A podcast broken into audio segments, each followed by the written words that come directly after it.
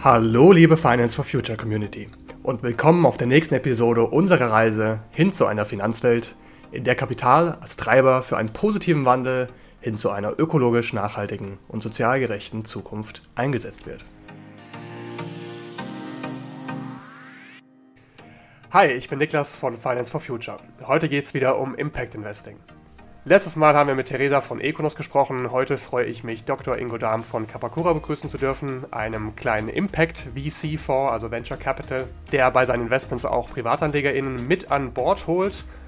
Heute sprechen wir mit Ingo über Startup Investing und wie du als Privatinvestorin sogar auch aktiv mit deinen Aktionärsrechten bei Startups mitbestimmen kannst. Wie genau das aussieht, dazu mehr dann später. Wir bei Finance for Future sprechen alle zwei Wochen über Themen rund um nachhaltiges Investment und die persönlichen Finanzen und sorgen dafür, die finanzielle Bildung in Deutschland zu verbessern und unseren ZuhörerInnen zu ermöglichen, mit ihren Investments für eine ökologisch und sozial verantwortungsvollere Wirtschaft einzutreten. Wenn das interessant für dich klingt, abonniere unbedingt unseren Podcast und folge uns auf Instagram unter finance-for-future mit V als Zahl. Also, los geht's! Hi Ingo, schön, dass du da bist. Hallo, ich bin total glücklich, dass ich bei euch ins Interview komme. Hallo Niklas. Freut uns, dass wir dich so glücklich machen können. Du hast ursprünglich mal Elektrotechnik studiert, das heißt auch ein anderer Hintergrund. Hier sind sehr viele Menschen mit anderen Hintergründen hier im Podcast, fällt mir gerade auf. Du hast in künstlicher Intelligenz promoviert, hattest auch eine Professur inne für Innovationsmanagement. Dich zieht es aber auch ein bisschen Richtung Unternehmertum. Du leitest aktuell natürlich Kapakura, dein Venture Capital Fonds hast aber auch schon früher Innovationsgeist bewiesen. Du giltst ja auch als ein Erfinder, und zwar der Erfinder vom Handy-Ticket. Aber ich kann mir denken, dass du die Story schon öfter erzählen musstest, deswegen will ich dich gar nicht zu lange da äh, ja, in Anspruch nehmen. Magst du dich einfach mal selber kurz vorstellen, du als Person, wer bist du eigentlich? Ja, du hast jetzt schon die äh, spannendsten Poenten vielleicht vorweggenommen. Äh, ich heiße Ingo, ich bin Ingenieur und äh, eine Sache muss ich aber klarstellen, Kapakura ist kein Fonds, äh, denn wir haben Kapakura genau so konstruiert, dass wir eben nicht in der Kapital, ähm, dass wir nicht eine Kapitalanlage sind, sondern eine Vermögensanlage. Und das bedeutet, dass wir in eine andere Regulierung der Bundesaufsichtsbehörde für Finanzen reinkommen. Und deshalb muss ich das einfach klarstellen. Es, es, wirkt vielleicht so ähnlich wie ein Fonds, aber wir sind keiner. Wir sind eine operativ tätige Gesellschaft und wir helfen Menschen, die ein Interesse daran haben, sich am wirtschaftlichen Erfolg an, von Startups zu beteiligen, von Impact-Startups zu beteiligen, genau das zu tun. Und als Person, vielleicht als Hintergrund, ich äh, komme aus dem, äh, aus dem schönen Berlin. Ich bin Berliner. Das hört man mir jetzt vielleicht nicht an aber ich könnte auch Berlinern, wenn ich will. Äh, habe aber sehr lange äh, in der ganzen Republik gelebt und gearbeitet, in Nordrhein-Westfalen. In Hamburg hatte ich mhm. ein äh, Unternehmen äh, mit den damaligen Geschäftspartnern aufgebaut. Äh, ich habe mit meiner Frau und Familie in äh, München ge gelebt. Mein Sohn ist in Ingolstadt geboren und jetzt leben wir im Rheinland. Und also Deutschland. Absolut. Ein Kosmopolit wäre übertrieben. Äh, aber in Deutschland kenne ich mich inzwischen echt gut aus. Wir haben in verschiedenen wunderschönen Ecken ge gelebt und gewohnt. Und jetzt, ähm, ja, jetzt hat es hat uns ins Rheinland verschlagen und äh, dort bauen wir Kabakura auf. Und zwar nicht nur ich allein, sondern eben, das ist auch ein Projekt, was wir mit äh, befreundeten Geschäftspartnern durchführen und vor allen Dingen aber auch, und das macht uns besonders, als Familie. Meine Frau und ich, wir sind gleichermaßen in Kapakura tätig. Das ist auch spannend. Ich meine, das schaffen nicht viele privat und beruflich da so zusammen zu integrieren. Das ist natürlich eine Herausforderung. Respekt, dass ihr das so gut schafft. Wie seid ihr denn überhaupt damals Richtung Venture Capital gekommen? Gerade du mit dem Hintergrund, du hast ja auch einen ganz anderen Hintergrund. Ich weiß nicht, welchen Hintergrund deine Frau hat.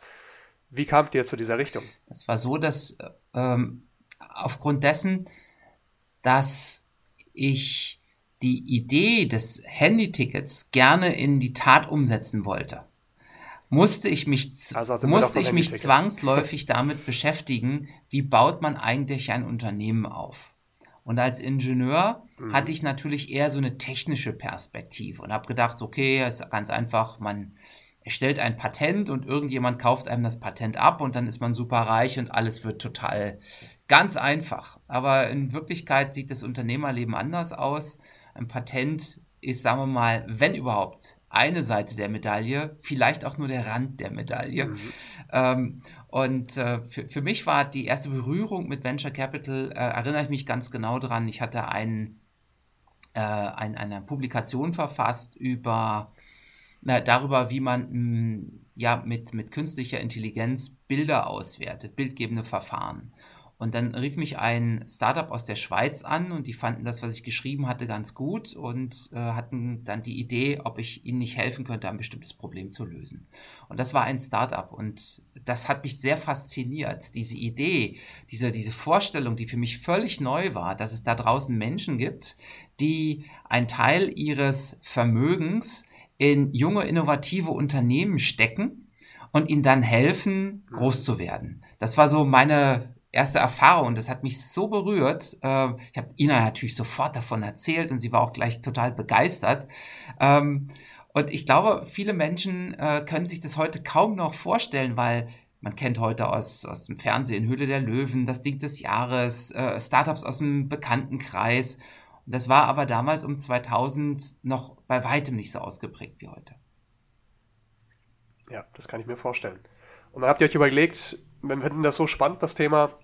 Wir wollen auch noch andere Innovationen vorantreiben. Wir entschließen uns, so ein operativ tätiges Vermögensverwaltungsvehikel aufzumachen. Danke auch für die Korrektur von vorhin.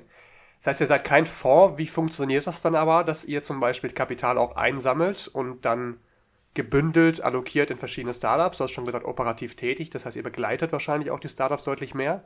Ja, das sind ja zwei Fragen auf einmal, ähm, aber die lassen sich gut miteinander äh, beantworten. Wir haben zunächst angefangen, um äh, ganz normal wie ein klassischer Business Angel aktiv zu sein und haben dabei die Grenzen der Investitionen äh, kennengelernt. Gemeinsam mit äh, unserem äh, Freund und Geschäftspartner Thomas Dreger haben wir ja die äh, Kapakura erst gegründet und haben zunächst erstmal ganz klassisch in Unternehmen investiert. Und da war einfach auch festgestellt, da, da, da, müsste, da müsste noch was passieren. Der Markt, der ist überhaupt nicht digital, sondern da stehen Leute auf einer Bühne, davor sitzen Leute auf Stühlen und dann werden Papierunterlagen ausgetauscht und es braucht sehr viel Zeit und Aufwand. Und heute ärgere ich mich halt um, um die verlorene Zeit damals. Es ist super spannend, sich Pitches anzugucken, gar keine Frage. Aber wenn ich halt überlege, was ich in der Zeit anderes machen könnte, wenn ich eine KI nutze, um die Startups vorzusortieren, um zu wissen, wer könnte überhaupt zu uns wirklich sinnvoll passen. Äh, und dann wirklich nur mit denen ins Gespräch gehe, die auch eine ernsthafte Chance haben, mit uns zusammen äh, groß zu werden, weil wir denen einen echten Mehrwert bieten können, dann ist das einfach mehr und digitaler, als man sich das ursprünglich so vorgestellt hat. Also Digitalisierung in der Frühphaseninvestition, das war ganz schnell das Thema, wo wir gesehen haben, da müsste was passieren. Denn Business Angel, da gibt es halt einige, die kommen, die haben selber ein Startup verkauft. Und dann gibt es aber auch welche, die hatten eigentlich noch nie Startup-Erfahrung, haben aufgrund einer klassischen Karriere oder Erbschaft viel Kapital äh, im, im Besitz und jetzt haben sie die Herausforderung, äh, suchen sie die Herausforderung und versuchen mit Startups was zu tun. Und da gibt es so, so einen Clash of Cultures. Da zwei unterschiedliche Kulturen prallen aufeinander. Und an der Stelle wollen wir halt ansetzen, dass wir auf der einen Seite Menschen inspirieren, als äh, Investoren aktiv zu sein. Und auf der anderen Seite möchten wir äh, auch dafür sorgen, dass die Menschen, die als Investoren aktiv sind, das auch gut machen können. So, und das ist sozusagen die Inspiration, warum machen wir das, was wir tun? Hm, und ja, wie machen wir es? Äh, wir investieren weiterhin eigenes Kapital, eigene äh, Mittel von, äh, von uns, von Gesellschaftern unseres, unseres Unternehmens. Und dann bieten wir sogenannte Genussrechte an. Und Genussrechte oder Profit Participation Rights. Das ist im Prinzip, muss man sich das vorstellen, wenn man eine Aktie oder einen Anteil zerschneidet, dann gibt es zwei Teile. Einmal die Stimmrechte und dann gibt es halt die Bezugsrechte, die Gewinnbezugsrechte. Heißt also, wie viel Geld kriege ich denn eigentlich? Und dieses Profit Participation Right, das macht eigentlich Folgendes. Wir sagen, Mensch, Niklas, du möchtest dich beteiligen am wirtschaftlichen Erfolg von einem Unternehmen. Äh, und wir stellen dich so, wie du stehen würdest, als hättest du zum Beispiel 5000 Euro direkt in dieses Startup investiert. Das macht Kapakura. Okay, das heißt, ihr stellt das rein wirtschaftlich so. Ich habe jetzt aber auch mal irgendwo auch mal gesehen gehabt, was bei euch der Unterschied ist, dass ja auch die PrivatanlegerInnen bei der Stimmrechtausübung auch irgendwie etwas mehr unterstützen wollt als andere Definitiv. Anbieter das tun. Habe ich mich da nein, nein, verlesen? Nein, ähm, aber das Gut. Profit Participation Right alleine sieht es ja noch nicht vor. Genau. Und äh, ja. da machen wir jetzt noch folgenden Clou. Es gibt, ähm, wenn man sich so ein bisschen mit, mit äh, Unternehmen beschäftigt, dann wird einem relativ schnell klar, es gibt immer mal wieder auch Entscheidungen, die sind von größerer Relevanz. Und wenn du dich jetzt bei uns mhm. beteiligt hast am an einem bestimmten Startup und dieses Startup, das steht vor einem Scheideweg und fragt jetzt die Investoren, sagt mal, was sollen wir machen? Sollen wir den Weg nach links oder nach rechts gehen? Was meint ihr? Dann kriegst du von uns eine Nachricht und sagst, Niklas, wir sehen das so und so. Unsere Empfehlung wäre Weg A, aber was meinst du? Und dann kannst du deine Stimme zum Besten geben. Und wenn du möchtest, kannst du uns noch mehr Informationen zur Verfügung stellen, weil das ist genau die Power, die in einer großen Community liegt. Man hat viele unterschiedliche Meinungen. Das Gute für Startup ist aber, dass diese unterschiedlichen Meinungen am Ende gebündelt werden und einheitlich ausgeübt werden. Das heißt, für das Startup ist es einfach, mit einer Person, mit einer Stimme zu sprechen. Äh, aber du hast trotzdem die Möglichkeit, ein Bedenken oder eine Idee, die du hast, einfach ähm, ja, an uns weiterzugeben und wir geben sie dann gerne ans Startup weiter. Okay, wie kann man sich das dann vorstellen, wenn man jetzt zum Beispiel als Privatanleger darin investiert ist? Gibt es dann eine Kapakura-App, wo dann ab und zu dann eine Abstimmung kommt, wo man dann abstimmen kann und sagt, hey, das Startup 12 im Portfolio, das soll jetzt bitte zum Beispiel das machen? Wie, wie ist dieser Prozess organisiert. Also wir sind jetzt noch nicht so groß, dass sich da eine eigene App für lohnen würde. Das würden wir unseren Startups zum Beispiel auch immer sagen. Wir versuchen wirtschaftlich sinnvolle Entscheidungen zu treffen. Und äh, das einfachste Instrument hierfür ist ein Austausch per E-Mail, also die Informationen. Da ist eine Information auf der Webseite. Du gehst auf die Webseite und kannst dann dort dein Stimmrecht ausüben hinter dem gesicherten Login. Äh, so ist das, so ist das gedacht. Und im Zweifelsfall, wenn es nur sehr wenige Anleger sind, das ist ja tatsächlich von Unternehmen zu Unternehmen sehr unterschiedlich, ähm, dann ist es auch so, dass du einfach angerufen wirst äh, und wir fragen, sag mal Niklas, wie siehst du das denn eigentlich? Sollten wir das so oder so machen? Also die Anleger. Wahrscheinlich ja, dann bei den größeren Investoren, gar nicht jetzt mal bei den Leuten. Ich meine, ab wann kann man bei euch losinvestieren? Sind das auch so 100, 500 oder 1000 mhm. Euro? Ab wann geht's los? Also du kannst für 1000 Euro dir bei uns ein ganzes Portfolio zusammenstellen. Und was uns halt unterscheidet ja. von zum Beispiel Crowd-Investment-Plattformen, du kannst sicher äh, sein, was bei uns im Kapakura Portfolio ist. Da ist, sind entweder Kapakura oder einer der Gesellschafter von Kapakura immer mit eigenem Kapital bereits beteiligt, wenn wir dir äh, anbieten, dich sozusagen unterzubeteiligen oder mitzubeteiligen. Okay, das heißt, der Begriff AnkerinvestorInnen habe ich auch schon auf eurer Webseite gelesen. Das heißt, es gibt immer jemand, der vorschreitet mit eurem Eigenkapital oder eben sogar als Ankerinvestorin. Das habe ich so verstanden, dass das schon externe Investoren sind, die aber eben mit euch voranschreiten. Und danach überlegt man sich, hey, wollen wir noch etwas mehr Kapital reinholen? Und dann über die Genussrechte an diese, diesen Investment Club, habe ich glaube ich irgendwo auch gelesen gehabt, den Begriff oder bringen. So funktioniert das dann etwa. Das heißt, da geht jemand voran und man kann sich als Privatanlegerin eben darüber auch beteiligen. Ja, das ist ziemlich gut erklärt. Also es gibt äh, Ankerinvestoren und Ankerinvestorinnen. Das sind Menschen, die sagen nicht nur, ich möchte mich an Startups beteiligen, sondern die sagen gleichzeitig auch, ich finde die Idee von Kapakura toll, diesen Prozess auszudehnen und zu demokratisieren. Und ein Ankerinvestor, eine Ankerinvestorin, die ist gleichzeitig Gesellschafterin oder Gesellschafter von Kapakura. Das heißt, es sind nicht irgendwelche Leute, sondern das sind Menschen, die wir ausgesucht haben, die sich auch äh, uns ausgesucht haben, um mit uns zusammen diesen Markt zu, zu gestalten. Sondern es ist also jetzt keine anonyme Person, sondern das ist jemand, der ist für uns absolut greifbar, mit dem wir monatlich mindestens häufig auch wöchentlich im Austausch stehen. Und ähm, gleichzeitig gibt es dann auch noch diese Co-Investoren, den Kapakura Investment Club. Und das sind Menschen, die dann sagen, na, ich habe hier 1000 Euro und ich finde dieses Unternehmen hier total gut ähm, und könnte mich mit dem Kapital sonst an einem frühphasigen Startup vielleicht nicht beteiligen. Oder wenn überhaupt, dann über Crowd Investment. Und die Personen können sich eben bei uns eben auch beteiligen über diese Kapakura Genussrechte. Warum sollte sich denn ein Privatanleger oder eine Privatanlegerin über euch an Startups beteiligen? Es gibt da zwei wesentliche Gründe. Erstens geht es um das Thema äh, Risikokapital als eine Möglichkeit, ähm, äh, ein, ein, ein äh, hochrentables, allerdings auch riskantes Investment zu tätigen. Und wir sind schon der Meinung, dass es sinnvoll ist, dass man zum Beispiel 5% seines liquiden Vermögens in Risikokapital investiert. Wir sind nicht der Meinung, dass es klug ist, sein gesamtes Vermögen dort zu investieren, weil es ist Risikokapital.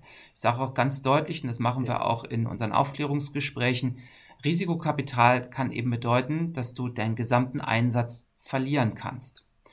Ähm, aber es bedeutet eben auch, dass sich der Einsatz vervielfachen kann. Und das kann zum Beispiel überhaupt nicht funktionieren bei einem Sparbuch oder Festzins oder wenn du das Geld aufs Konto packst. Ja, so, und äh, deshalb ist es schon sinnvoll, einen Teil des Vermögens äh, in Risikokapital zu investieren. Warum bei uns?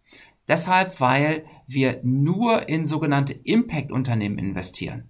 Und das sind solche Unternehmen, die die Welt in Bezug auf Gesundheit, Bildung oder Umwelt verbessern. Jetzt gibt es eine Menge Menschen, die spielen zum Beispiel Lotto. Und dass man zum Beispiel über Lotto 500 Euro im Jahr ausgibt, das ist nicht ungewöhnlich. Oder man zieht so ein, so ein Jahreslos bei der Aktion Mensch für 500 Euro. Und wenn man stattdessen sagt, na ja, ich spare mir das mal zwei Jahre und gebe dann 1000 Euro in ein Risikoinvestment, äh, dann ist das etwas, was ich persönlich für viel sinnvoller halte. Weil dadurch, dass das Geld investiert wird, wird definitiv etwas getan, um Gesundheit, Bildung und Umwelt zu verbessern. Und gleichzeitig besteht eine signifikante Chance, dass das Geld eben auch zurückkommt ja. und zwar mit einem ordentlichen Zins. Und äh, das ist ja der Grund, warum ich der Meinung bin, dass wir hier einen, einen interessanten und guten Markt auch geschaffen haben und die Investorinnen und Investoren geben uns da recht. Und wenn wir jetzt, du hast gerade Zins angesprochen, in welchem Bereich bewegt sich dann so diese Renditeerwartung, die man auch als Privatanleger haben kann? Ist wahrscheinlich sehr schwer zu sagen, wie du hast gesagt, es gibt die Möglichkeit des Totalverlusts, es gibt die Möglichkeit der Vervielfachung wirklich, also nicht nur plus paar ja. Prozent, sondern Faktor, mhm. Äh, Faktor 2, 3. Ja. Äh, habt ihr da aber grob so vielleicht eine Richtlinie, an der ihr sagen würdet, hey, so könnte es schon hinhauen über zehn Jahre hinweg im Durchschnitt ja. vielleicht? Die Antwort, die ist natürlich, da hast du absolut recht, nicht ganz einfach. Ähm, dennoch möchte man natürlich als Anleger und Anlegerin wissen, in welche Richtung geht es denn? Und die Bundesaufsichtsbehörde für Finanzen ja. schreibt deshalb vor, man muss halt einen, einen, einen schlechten und einen guten Fall äh, bald mal darlegen. Unser äh, guter Fall, der ist, ähm, da, äh, der baut darauf auf, dass sich das Kapital eben vervielfacht und wir gehen dabei von einem äh, Zins zwischen 10 und 15 Prozent aus. Tatsächlich ist es so, dass sich unsere Assets momentan, letzter Jahresabschluss, um knapp 20 oder knapp über 20 Prozent ähm, pro Jahr äh, vermehrt haben. Es gibt eine ganze Reihe von Unternehmen bei uns im Portfolio, deren Wert im Laufe der letzten äh, Jahre sich verdoppelt, manchmal sogar mehrfach verdoppelt hat. Ähm, und das ist natürlich äh, etwas, was man mit klassischen ähm, äh, ja, Strukturen nicht erreichen kann. Und bevor die Frage kommt, ja, es ist bei uns auch schon passiert, dass ein Unternehmen einen Totalverlust erlitten hat und Insolvenz anmelden musste. Dennoch, das gesamte Portfolio insgesamt ist um 20 Prozent pro Jahr gewachsen. Da sprichst du auch ein Thema an. Wir hatten es gerade eben mit Crowd Investing. Man hat ja auch die Möglichkeit, schon über diverse Plattformen auch mit seinem Geld, mit kleinem Geld auch in der großen Masse, der großen Crowd, in einzelne Unternehmen, einzelne Projekte zu investieren. Bei euch investiert man oder kann man ja auch investieren in mehrere gleichzeitig. Das ist ja dieser, dieser Vorgedanke, den ich deswegen auch damit verbunden hatte. Ähm, wollen wir vielleicht da mal kurz drauf eingehen? Warum ist es vielleicht so eine gute Idee, nicht Crowd Investing in ein Projekt, sondern eben über Konzepte wie Euros in mehrere gleichzeitig zu investieren? Also beim Crowd Investment, also ich habe da so ein, da schlagen in meiner Brust zwei Herzen. Auf der einen Seite finde ich Crowd Investment wirklich gut, weil Crowd Investment den, den Markt demokratisiert. Und das ist ein guter und richtiger Gedanke. Und auf der anderen Seite die Plattform, die es heute gibt, wenn man da genau nachschaut, dann ist es häufig so, ich zahle 15% Vermittlungsgebühr, das Startup zahlt 15% und auf meinen Exit, also auf meinen Erlös, zahle ich nochmal 15%. Das sind also im Erfolgsfall bis zu 45% Gebühren. Das ist ganz schön viel. Äh, das gefällt mir nicht. Was mir am Crowdinvestment auch nicht gut gefällt, ist, dass ein äh, Unternehmen ähm, häufig, also je nachdem, wie die Plattform ausgestaltet ist, Kapital bekommt, aber eben kein sogenanntes Smart Capital. Also es gibt keinen Investor, der sich wirklich explizit um das Unternehmen kümmert. Und das dritte Thema, was ich damit habe, ist, das ist das sogenannte Prinzipalagentenproblem. Die Plattform hat ein andere, hat ein anderes Interesse grundsätzlich erstmal als ähm, als, als die, die, die, die Klein- und Kleinstinvestoren. Denn die Plattform verdient ja schon in dem Moment, wenn die Klein- und Kleinstinvestoren investieren, weil die Plattform kein eigenes äh, Investment in das äh, Startup tätigt. Und das sind alles ja. Punkte, wo wir gesagt haben, wir finden Crowd-Investment grundsätzlich gut, aber es hat diese drei Probleme und die versuchen wir mit Kapakura zu lösen. Beim Crowd-Investment kann ich natürlich ja. auch hingehen und sagen, ich investiere jetzt drei, vier, fünf, sechs Mal hintereinander und habe mir ein kleines Portfolio aufgebaut. Würde ich übrigens auch immer empfehlen. Bei Kapakura kann man aber eben auch sagen, aufgrund unserer besonderen Struktur, ich kann jederzeit sagen, ich möchte in folgende sechs Unternehmen investieren, auch wenn gerade keine sogenannte Runde offen ist. Das heißt also, wenn das Unternehmen gerade kein Geld sucht. Solange Kapakura investiert ist, also die Kapakura GmbH, können wir ja unsere eigene Beteiligung weitervermitteln. Damit reduziert sich für uns unsere Chance, aber auch unsere, äh, unser Risiko, was wir dann eben ähm, weitergeben an jemanden, der daran gerade Interesse hat. Und auf diese Weise behalten wir immer einen Teil unserer Investition selbst und einen Teil geben wir weiter an, ähm, an Investoren, an Co-Investoren. Und wenn sich kein Co-Investor findet, dann müssen wir damit leben, dass wir eben dieses Investment getätigt haben. Und deshalb sind wir sehr daran interessiert, dass wir nur Startups anbieten, die auch eine gute Performance an den Start legen können. Wie würde das jetzt aussehen, wenn jetzt zum Beispiel du jetzt sagst, ihr seid bei zwei Startups mit einem sehr großen Anteil drin, weil sich vielleicht keine ZweitinvestorInnen gefunden haben und die gehen jetzt beide pleite. Und wenn Kapakura im Worst-Case-Szenario mal insolvent gehen sollte, die Genussrechte, die über euch an Privatanleger weitergegeben werden, die würden dann damit aber auch, sage ich jetzt mal, sich auflösen. Die Ansprüche, die sie damit haben, die Forderungen. Ja, das kann grundsätzlich passieren. Das ist ein Risiko, was wir auch in unseren Genussrechtsbedingungen äh, natürlich auch aufgeführt haben.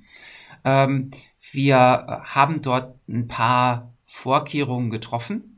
Äh, und eine der wichtigsten Vorkehrungen ist, dass wir Kabakura GmbH mit relativ viel Kapital ausgestattet haben damit genau das nicht passiert. Ja. Und ähm, ein anderer äh, Punkt ist der, dass wir natürlich auch darauf achten, dass wir, ähm, dass wir die Kosten in unserem Unternehmen so gering wie möglich halten. Und der dritte Punkt, das ist etwas ein bisschen äh, Zukunftsaussicht, das wollen wir in der Zukunft noch machen. Andere haben so etwas schon, das sind sogenannte Verbriefungszweckgesellschaften. Das heißt also, wir wollen es in der Zukunft äh, so gestalten, dass dieses Risiko noch weiter gekapselt ist, indem die Personalkosten von den Kapakura-Mitarbeitern in einer anderen Gesellschaft gehalten werden als die Geschäftsanteile. Und äh, so lässt sich das Problem zwar auch nicht komplett aus dem Weg räumen, aber das ist ein bekannter Weg, den zum Beispiel Crowd-Investment-Plattformen zum Teil eingehen wo wir denken, das ist eine gute Möglichkeit, ähm, das genauso zu tun. Genau, das sind dann halt einfach so, wie die Risiken nun mal aussehen, aber die muss man sich nun mal leisten können, wenn man eben auch die Chancen wahrnehmen will von diesem Investment, was sowohl Impact angeht, als auch eben Rendite. Absolut. Cool, dann lass uns doch nochmal ganz kurz über euer Portfolio mhm. sprechen. Das ist ja eigentlich der Herz des Ganzen, worüber wir hier sprechen. Ähm, wonach wählt ihr denn eure Startups aus? Du hast die drei Themen schon genannt: Bildung, Gesundheit und Umwelt. Und ich habe schon auch gehört, dass ihr einen ganz spannenden Ansatz habt für die Unternehmensbewertung. Du hast es vorher schon angesprochen mit der KI. Auf eurer Webseite sieht man auch, man kann sich als Startup bei euch ein paar Daten eingeben und eine Einwilligung geben und dann sucht ihr euch alle Daten raus aus dem ganzen World Wide Web. Magst du da vielleicht mal einen Satz zu sagen, weil das finde ich super spannend. Ja, das äh, dauert sehr lange, wenn man ein Startup bewertet als, als Person. Das ist nicht schwer, aber es dauert lange. Ähm, man muss, ja. kann sich das, man kann sich den Spaß mal machen und äh, sucht sich halt irgendein Unternehmen aus, äh, von dem man gerade mal gehört hat oder wenn man in Höhle der Löwen sich ein Startup äh, angeschaut hat und sagt, da wäre ich jetzt gern investiert, dann kann man sich mal den, den Spaß machen und überlegen, okay, was würde ich denn tun, wenn ich jetzt wirklich investieren könnte? Ähm, und dann würde, hätte man natürlich gerne den Geschäftsplan, das ist ganz klar. Man wird aber auch gerne mehr über das Gründerteam wissen. Also geht man auf LinkedIn, schaut sich die Gründerlebensläufe an, versucht herauszufinden, was haben die für Kompetenzen, wie groß sind ihre Netzwerke, haben die schon vorher ein Unternehmen zum Erfolg geführt, kommen die gerade frisch von der Universität, haben sie sich auf der Uni kennengelernt, kommen sie von unterschiedlichen Unis, haben also äh, wenig überlappende Netzwerke ähm, was haben die denn für Leute in ihren Netzwerken drin? Sind das kompetente Menschen, von denen man gehört hat? Sind da vielleicht auch ein paar Promis dabei, äh, Investoren und so weiter und so weiter? Ähm, dann, wie gut verkauft sich denn das Produkt? Ähm, kriegt man vielleicht ähm, irgendeine Sternebewertung auf Amazon raus, die das äh, Produkt schon ge äh, gehabt hat? Ähm, wie, ähm, wie viel Umsatz haben die denn tatsächlich, auch wenn man das noch nicht rausgefunden hat. Naja, gibt mir einfach auf Amazon ein, ich will 999 Stück von dem Produkt in den Warenkorb legen, dann sagt Amazon, äh, Moment, 999 habe ich gar nicht auf Lager. Und wenn man das sozusagen, dann sagt man, okay, ich nehme 998. Dann sagt Amazon wieder, habe ich nicht auf Lager. Äh, und so weiter, bis man irgendwann feststellt, da haben wir 812 Kugelschreiber ja, sind, äh, sind gerade auf Lager. Das mache ich eine Woche später und dann sind nur noch 728 auf Lager. Kann ich genau ausrechnen, wie viel Kugelschreiber hat das Unternehmen in dieser einen Woche verkauft. Ähm, Klingt ganz ist super mühselig, mühselig aber die, die Vorgehensweise ist super geradlinig.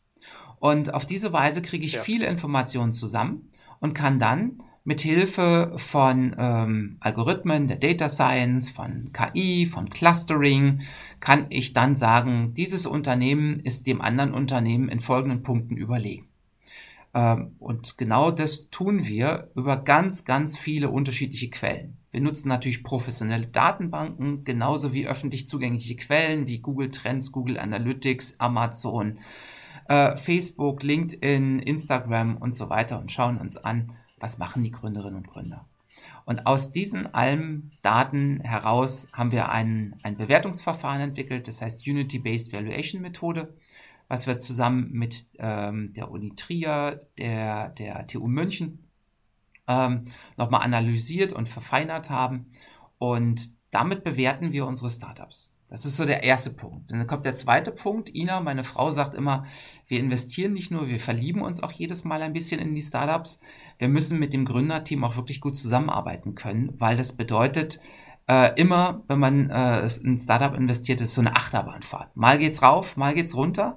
Und man muss die ganze Zeit nicht das Gefühl haben, ich will eigentlich hier aussteigen.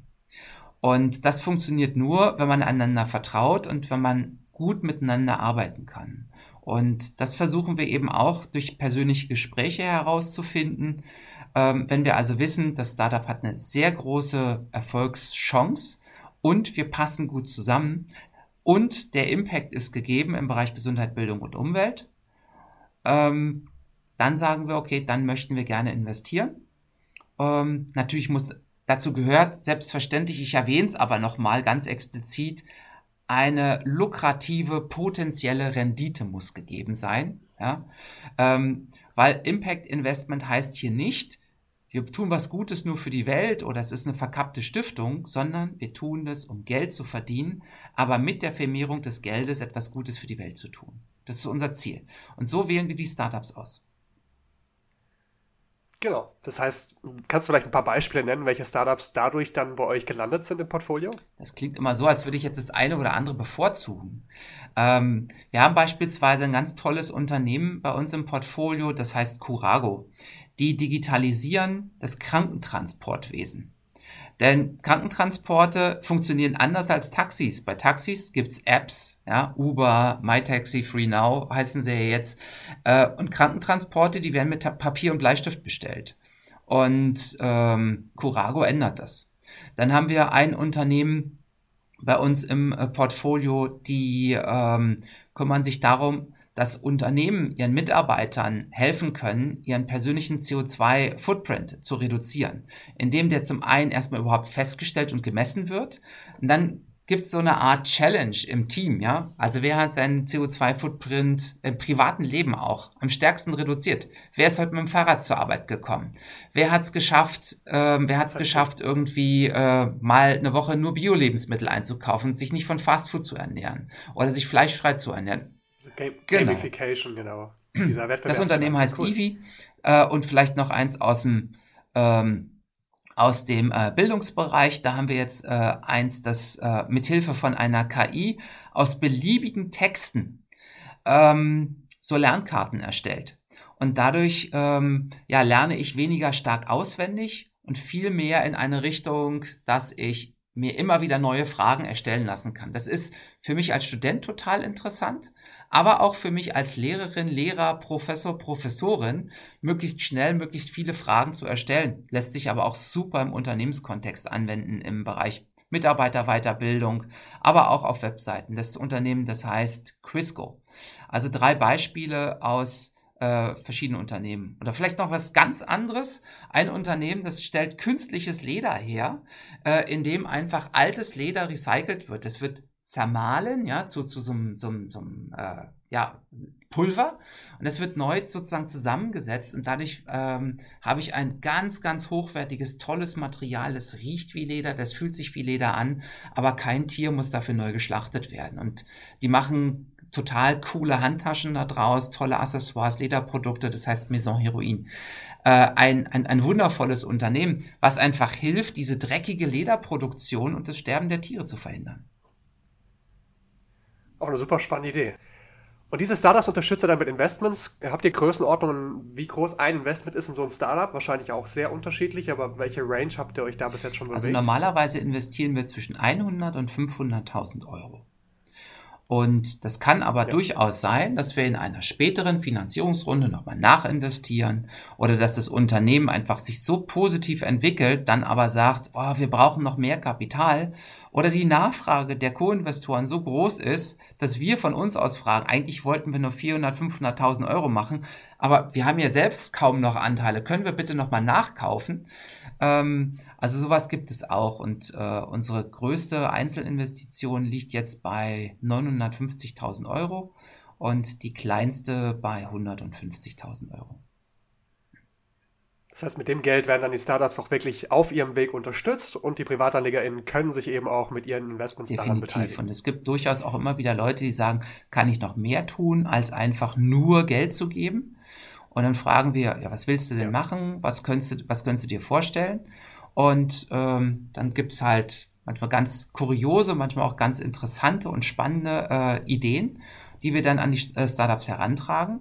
Und dadurch entwickeln sich wirklich auch tolle neue Wege, weil diese Power, die in der Community drin steckt, ehrlich gesagt, ich habe die völlig unterschätzt am Anfang. Ähm, denn es, es ist so, ähm, es spielt ja keine Rolle, wie viel Kapital du zur Verfügung stellen kannst, weil das Unternehmen hat ja dann genug Kapital. Sondern die Frage ist, kannst du eine Intro machen? Ähm, hast du mit folgendem Problem schon mal gearbeitet? Ähm, hast du, keine Ahnung, dich mal mit internationalem Patentrecht beschäftigt? Oder weißt du, wie man äh, eine Ware schnell durch den indischen Zoll bekommt? Ähm, also all diese Sachen, ähm, ich weiß die nicht äh, alle sozusagen aus dem FF. Aber für viele Punkte weiß ich inzwischen jemanden aus unserer Kapakura Community, aus dem ähm, Investment Club. Diese Gruppendynamik einfach, Schwarmintelligenz. Genau. Spannend, ja. Cool. Ingo, ganz zum Abschluss noch eine letzte Frage. Hast du vielleicht noch einen Tipp für PrivatanlegerInnen, die das jetzt hören, worauf sie achten sollten beim Thema nachhaltig investieren oder investieren generell? Was für einen Tipp würdest du denn mitgeben? Puh, ein Tipp ist, glaube ich, zu wenig. Deshalb, ich, äh, ich hoffe, ich darf drei. Nummer eins. Achtet als allererstes darauf, wenn ihr eine Vermögens- oder Kapitalanlage erwerbt, welches Interesse verfolgt der Verkäufer? Ähm, das ist ein genereller Tipp, äh, der, der sich nicht nur darauf äh, abzielen lässt, auf Kapital- oder Vermögensanlagen, sondern eigentlich überall. Aber dort ist es ganz besonders wichtig. Ähm, Nummer zwei. Bei äh, Kapital- und Vermögensanlagen würde ich immer, immer, immer nur noch darauf achten, ähm, wie ist der Impact tatsächlich? Also, wie wird der gemessen? Ähm, was wird mir versprochen und dieser Impact halt auch bewiesen werden? Da gibt's leider jede Menge Seltsamkeiten im Markt. Und drittens, ähm, jeder hohe Zins birgt automatisch ein erhöhtes Risiko. Und dieses Risiko, dem muss ich mir, dem muss ich mich bewusst stellen und auch klar machen, dass ich dieses Risiko zu tragen bereit bin. Also Gier ist an der Stelle ein falscher Ratgeber. Es ist wichtiger, ein, ein, ein breit angelegtes, sinnvolles Vermögensportfolio aufzubauen, als alles auf eine Karte zu setzen. Da kann ich dir absolut zustimmen. Risiko kann man ja auch einfach managen. Man muss nur klug herangehen, nicht gierig. In dem Sinne, Ingo, vielen lieben Dank für deine Einblicke in Kapakura und ins Venture Capital und in deine Person. War cool, dich kennenzulernen. Schön, dass du bei uns zu Gast warst. Danke, Niklas. Mach's gut.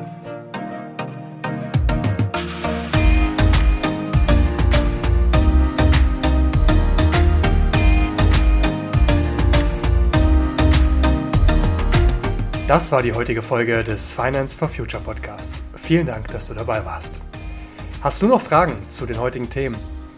Melde dich gern bei uns entweder per E-Mail oder über Instagram unter finance-for-future mit V als Zahl oder auch auf LinkedIn und wir beantworten dir gern all deine Fragen.